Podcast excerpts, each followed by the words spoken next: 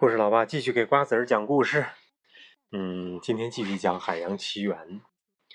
莫阿娜来到奶奶的床前，奶奶摘下自己的项链，把女神之心挂在上面，交给了莫阿娜。去吧，奶奶小声说道：“是大海选择了你。当你找到毛衣，你就对他说：‘我是来自莫图鲁尼的莫阿娜。’”请你登上我的船，和我一起将特菲特特菲提的女神之心放回去。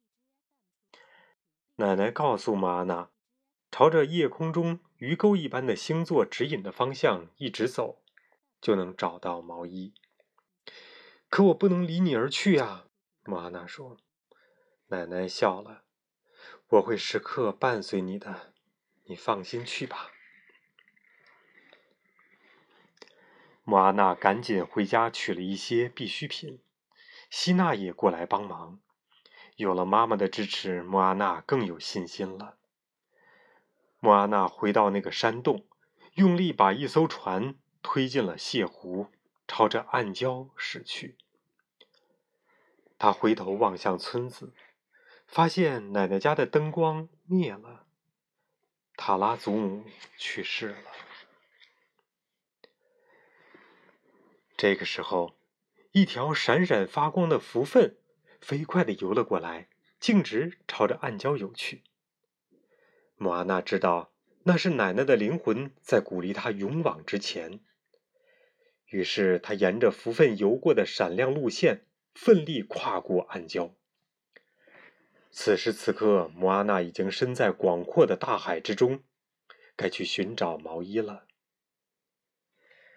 太阳升起来了，莫阿娜这才发现，原来公鸡憨憨一直跟着他呢。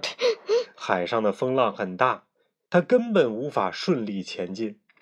无计可施的莫阿娜朝着大海大喊大叫，然而一阵风暴不期而至，巨浪打翻了小船，莫阿娜和憨憨被海水冲走了。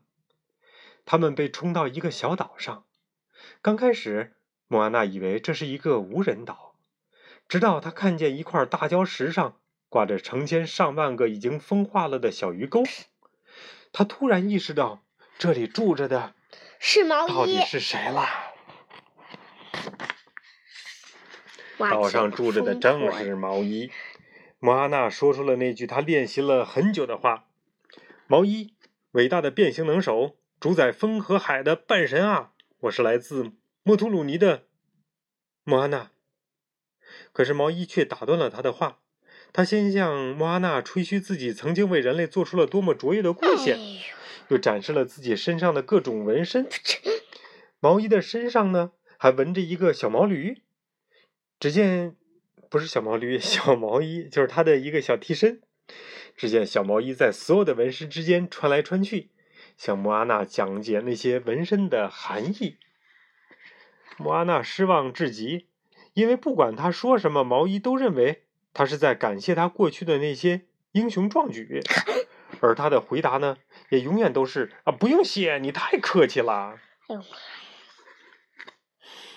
你说这个家伙是不是很难理喻？嗯。莫阿娜呢，也的确被毛衣热情的性格。和精彩的故事所吸引住了，他向莫阿娜讲述了他怎样把火种带给人类，怎样用绳子套住太阳，让白天更长，怎样创造了椰子这种神奇的植物。可是，就在莫阿娜开始对毛衣产生好感的时候，毛衣却把他困在一个山洞里，还用大石头堵住洞口。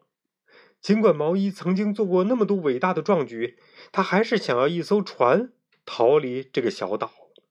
他抢走了莫阿娜的独木舟，准备单枪匹马去找回他的魔法鱼钩。气急败坏的莫阿娜从岩石缝里钻了出来，他跳进海里，想游到船边抓住毛衣，可是毛衣却面带微笑，轻松的驾着小船走了。看起来莫阿娜无论如何也追不上他了。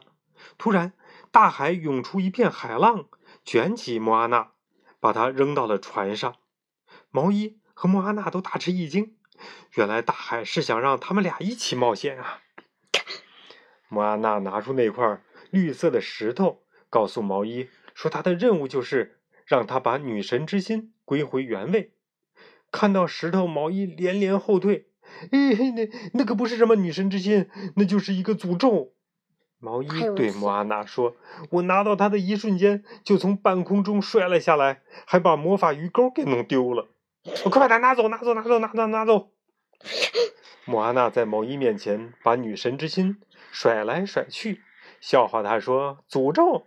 你说的是这颗女神之心？笑话是这个吗？”笑话他。就在这时，一只长矛一下子击中了小船，差点插在憨憨身上。是卡卡穆拉！莫阿娜皱着眉头说：“他们是一群好战的海盗。”没过一会儿。他们就被卡卡穆拉给包围了。那群穿着椰壳盔甲的小东西顺着绳子爬了过来，还不停地扔着尖利的长矛。毛衣跑到船尾，一把抓住船舵，他大喊道：“拉，拧紧横杆，绑紧绳子！”莫阿娜根本就不明白毛衣在喊什么，因为他不知道怎么操作帆船。你就不能变形？或者是做点什么吗？他问道。“你看我带着鱼钩了吗？”毛衣反问道。“没有鱼钩，我就没有魔法。”哦，他找鱼钩去。一个卡卡穆拉把莫阿娜撞倒了，莫阿娜项链上的女神之心被甩了出来，掉在。这些卡卡穆拉还挺可爱的嘛。切切切！没想到憨憨啄了啄海洋之心，一下子把它吞了下去。卡卡莫拉冲了过来，一把抓住憨憨，把他带回了卡卡莫拉的海盗船。毛衣想赶紧驾船逃走，但是莫阿娜夺过船舵，朝海盗船追了过去。他要救回憨憨和女神之心。莫阿娜与一群卡卡莫拉奋力争夺，最后他终于抢回了憨憨。莫阿娜用嘴咬住憨憨，顺着摇晃的绳子奋力向独木舟爬去。他纵身一跃。一下跳到独木舟的甲板上，受到惊吓的憨憨呃咳个不停，终于把海女神之心给吐了出来。毛衣赶紧掌舵开船，把卡卡穆拉甩在了后面。莫阿娜想赶紧去特菲提，可毛衣却说他们能活下来完全是他一个人的功劳。他想去找他的鱼钩，根本不愿意和莫阿娜去放回什么。女神之心。好了，这就在讲最后两页，就在讲，就在讲，就是这个最后两页嘛，拜托了，就在讲这个。可是接下来就接下来就下一个章节了，就是啊。嗯，就在讲这个最后两页嘛，耶。莫阿娜知道毛衣喜欢当英雄，她举起女神之心对毛衣说：“如果你把女神之心还回去，大家都会把你当成大英雄的。”听到这话，毛衣有点动摇了。但是他知道，如果没有鱼钩，他根本无法和火山恶魔厄卡对抗。那我们先去找我的鱼钩，毛衣说。然后去拯救世界，莫阿娜说。好，就这么定了。于是毛衣朝着魔法鱼钩掉落的方向驶去。莫阿娜知道毛衣是个航海专家，他问毛衣能不能教自己驾船。毛衣呢，没有答应。这个时候，海面上突然卷起一个海浪，把一个卡卡穆拉留下的飞镖不偏不倚地扎在了毛衣的身上。毛衣被砸得动弹不得，只有脑袋还能动。这下不由不得不由莫哈娜来驾船了。如果你能说话，你就能教我怎么驾船。莫阿娜说。虽然不情愿，但毛衣还是把如何通过观察星星、太阳、水流和方向。辨别方向的方法交给了莫阿娜。